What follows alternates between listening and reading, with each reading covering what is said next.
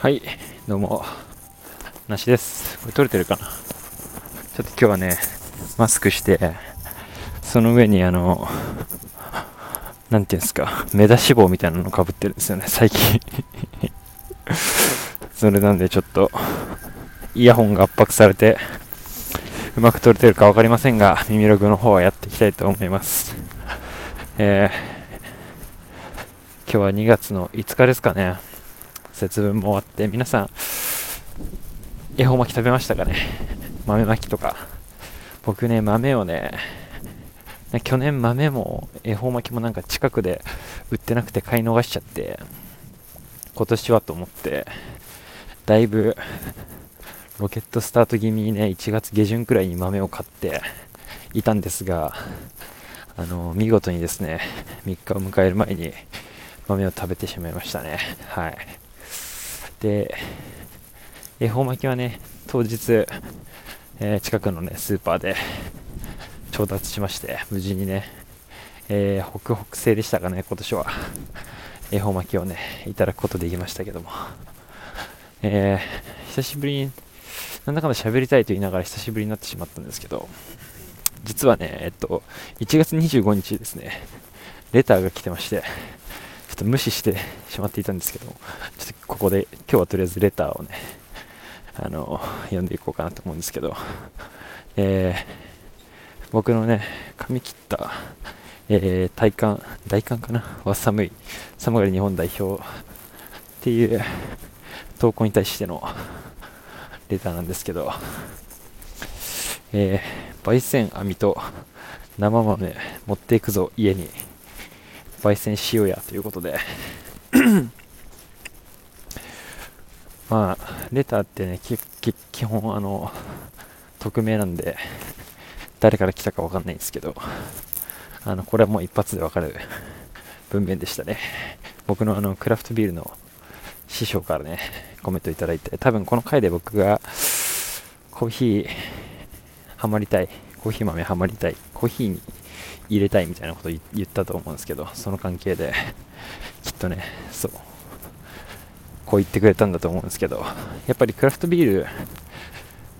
ルでハマってでこの僕のクラビーの師匠にねいろいろ聞いていた中であのコーヒーにもハマってるということで、そういう興味がねあるんですけどやっぱね近いみたいですね。最近あの夜な夜なエールのポッドキャストがあるんですけどそのそちらの方でもね、えークラビーと、えーコーヒーのねあのー話をされてましたね。親和性じゃないですけど。なんか近いものがあるんじゃないかなと思いながらありがとうございますということで。でも焙煎やってくれるって書いてあるレタいただきましたけども僕の家で豆を焙煎したとてコーヒーをね入れるあれがないんで ちょっとそれらをね調達してから 来ていただけるとありがたいなということで。ちょっとねまだハマれてないんですけどまだね粉のコーヒーを毎朝私は飲んでおりますというわけで。レターありがとうございます。引き続きね何か僕に対して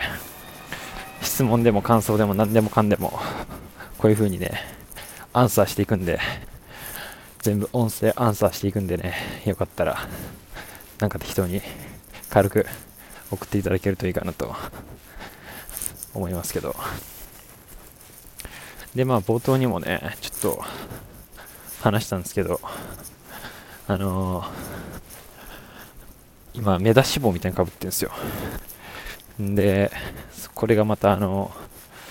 最近なんかファッション的には若干こ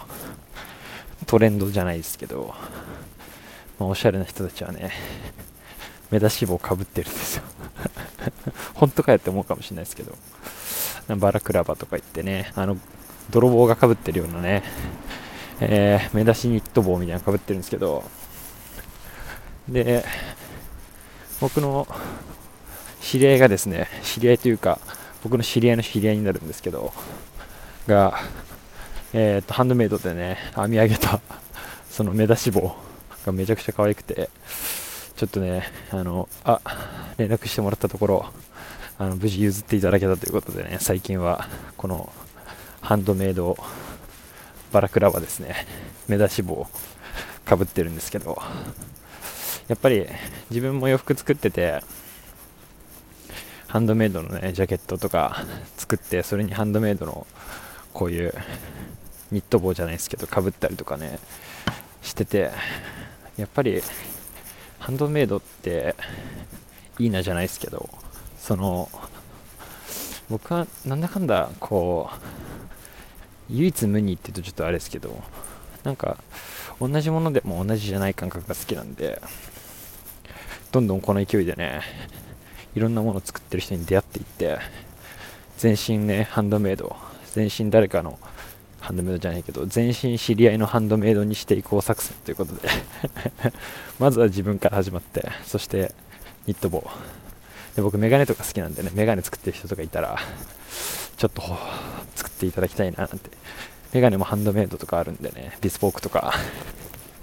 あと靴とかねその辺もハンドメイドにしていきたいなって思いながら